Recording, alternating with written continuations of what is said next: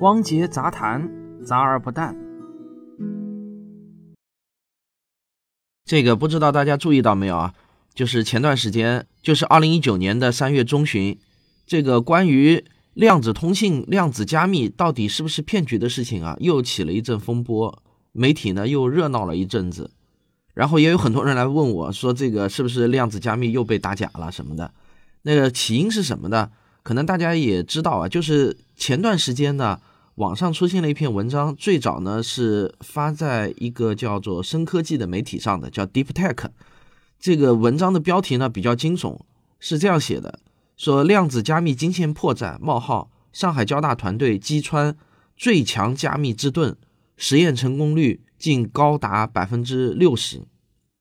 这个文章标题确实这个写的比较惊悚啊。然后这篇文章呢被很多媒体转载了，再加上另一些自媒体的推波助澜，呃，就导致呢又有很多人开始质疑这个量子加密到底是骗局还是不是骗局。那关于这个问题呢，其实那段时间啊也有很多人来问我怎么看。那我呢主要是忙在很多其他事情，跟呃顾不上回答。但其实呢我一直是想来写一篇文章，再来分析一下那篇文章到底写的怎么样。不过最近刚好啊，著名的科普人袁兰峰老师呢，就做了一期科技猿人的节目来谈这个话题，并且啊还发了一篇很长很长的微信公号文章。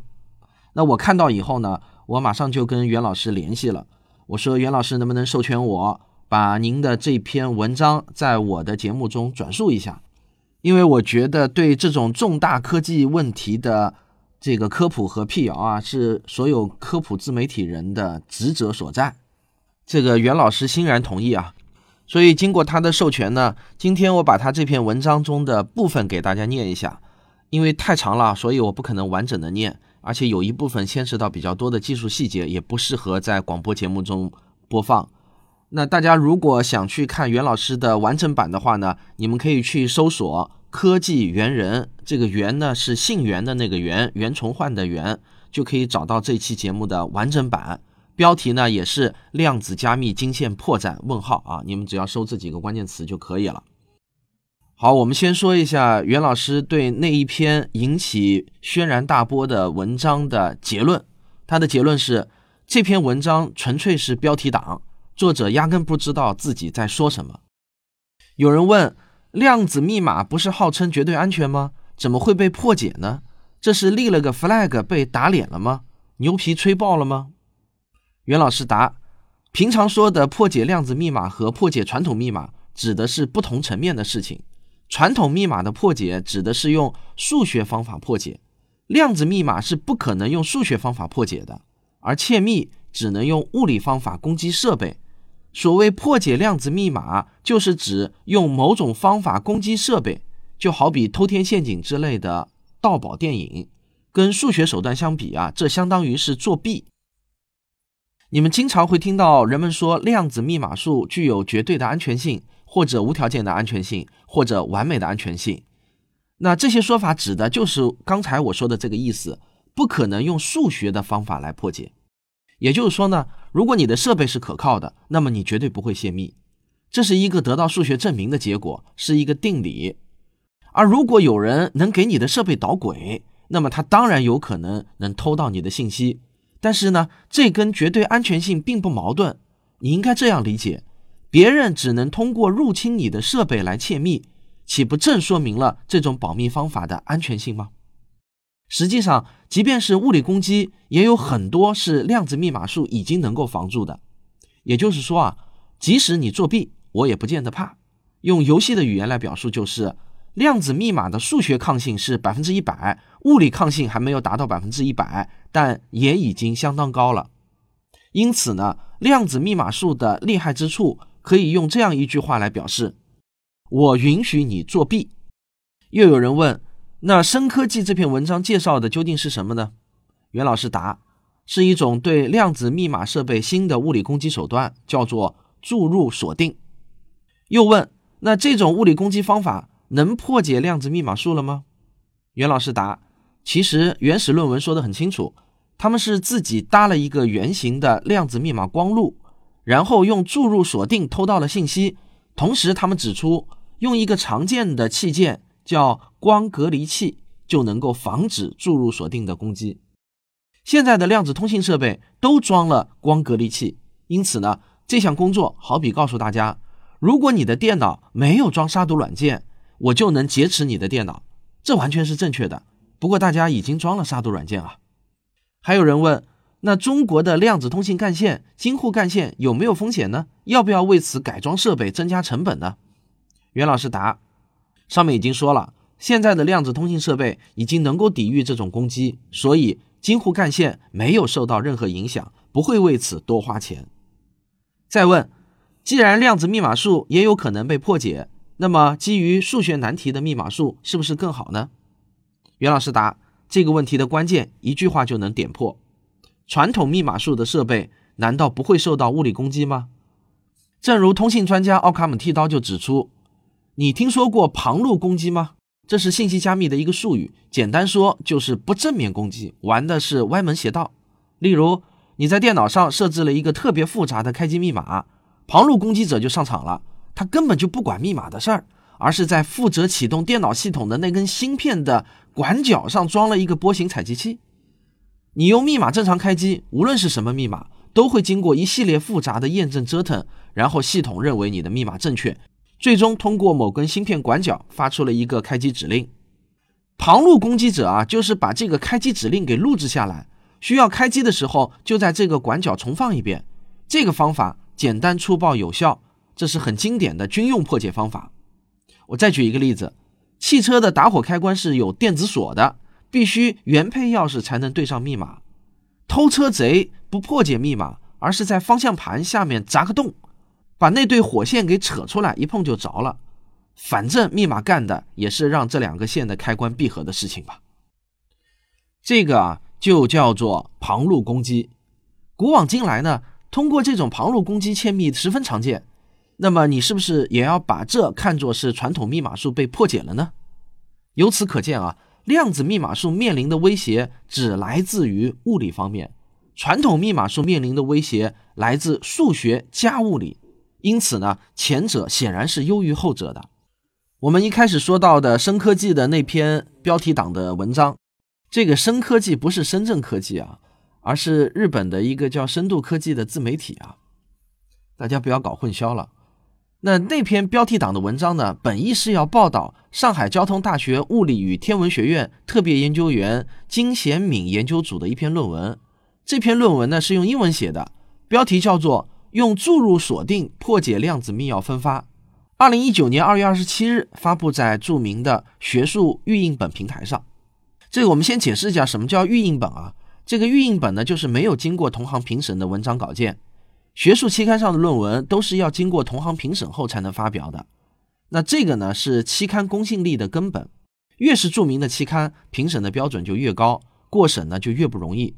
所以大家一听到一篇文章发在像什么这个自然啊、科学啊、细胞啊这样的顶级期刊上，就会觉得十分的高大上。确实，想在这些期刊上发文章是很不容易。那不过呢，他们的审稿时间呢也是很长很长的。如果你只看已经发表出来的文章，也许就会错过一些有趣的最新进展。因此啊，学术共同体就搭建了预印本平台。那最出名的就是这个 ARXIV 啊，这个平台是比较出名的。这个预印本的好处呢，就是快，但是它的不足呢，就是质量缺乏保证，公信力跟期刊文章那是不可同日而语的。金贤敏研究组的这篇文稿只有七页，著名的科技媒体麻省理工学院技术评论有一个栏目是专门发来自这个运营本平台上的最新技术进展的，他们就注意到了这篇文稿，于是呢就写了一篇新闻，这篇新闻的标题叫“有一种破解量子密码术的新方法”。那这篇新闻呢，其实就已经太不专业了，有不少似是而非的错误。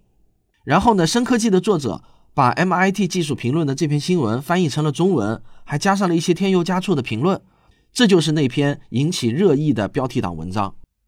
那这篇文章中的错误就更多了，连一些基本的术语都给翻译错了。然后呢，我们就看到许多媒体在错误的基础上热议此事啊，许多群众的节奏就被带歪了。相关的科学家呢，也只好出来发了两个声明。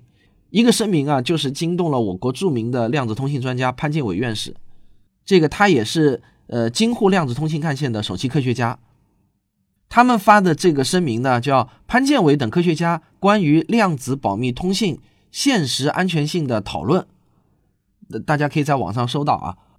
那另一个声明呢，就来自这个论文的原始作者金贤敏研究组，他的标题呢叫做“攻击是为了让量子密码更加安全”。大家也很容易搜索到这篇文章啊。那其实呢，他们两个人的声明呢，给出的大致意思啊是差不多的。就是我前面跟大家讲的那个意思，等于是出来辟谣的。这个在我看来呢，这两个声明已经说的足够清楚了，完全解答了相关的科学问题。不过呢，大多数网民啊，显然因为本身这个话题比较专业，所以呢，很多人没有看懂这两个充满术语的声明。这个有很多人的留言基本上都是这样说，每个字都认识，但是连起来看就不知道是什么意思了。说实话呢，这种事情一点都不奇怪，我见得多了。但是也确实很令人遗憾，科学家的严谨声明传播力远不如胡编乱造的自媒体文章。不过呢，有一点信息，我相信大家一听就能理解。这个金贤敏跟潘建伟是什么关系？你们知道吗？其实啊，金贤敏就是潘建伟的学生，中科大的博士，也是袁老师的师弟。所以呢，袁老师就调侃道。他说：“估计金师弟啊，最近被媒体搞得很郁闷。一个正常的科学研究被歪曲的不成样子，甚至拖累了自己的导师，这都是什么破事儿？”其实，在此期间呢，传统媒体也采访了一些其他的专业人士，例如《科技日报》就在三月十六日的报道：“量子加密惊现破绽？”问号，业界大咖纷纷回应。再来听听量子黑客怎么说，《科技日报》就采访了中科大的量子信息重点实验室的韩正普教授。以及正在科大访问的俄罗斯量子中心的研究员瓦蒂姆·马卡洛夫，他们都指出，那篇流传甚广的自媒体报道就是为了吸引眼球。这种攻击对现在的量子通信设备并不构成任何威胁。这里我们还要说一下，这位马卡洛夫也是大名鼎鼎啊，他是一名国际著名的量子黑客。我们在本期节目中配了一张马卡洛夫的。照片啊，你可以看到他那飘逸的大胡子，确实是很有黑客的范儿。他做了很多攻击量子密码体系的工作，在科学期刊上发表了很多篇论文，被引用次数呢达到了三千五百多次。马卡洛夫就表示，量子黑客们将所有发现的安全漏洞全部以科学论文的形式公开，与量子密码系统构建者紧密合作，共同推动了实际系统的安全性。从这种意义上来说，量子黑客肩负着特殊使命，已经成为独立于量子密码设备生产商和用户的第三方评估者，并在量子密码系统标准化的工作中发挥了重要的作用。我们经常可以看到有人抨击量子密码没有经过实践检验，要求搞红蓝军对抗。那现在你明白了吧？这个领域的研究者本来就是在搞红蓝军对抗的。好，今天的节目呢就讲到这里。我再次推荐袁老师的科普节目，叫《科技猿人》，姓袁的那个袁，可以在 B 站上搜索到。如果大家对袁老师的这篇文章的全文感兴趣的话呢，可以在他的微信公号“风云之声”中找到这篇文章的全文。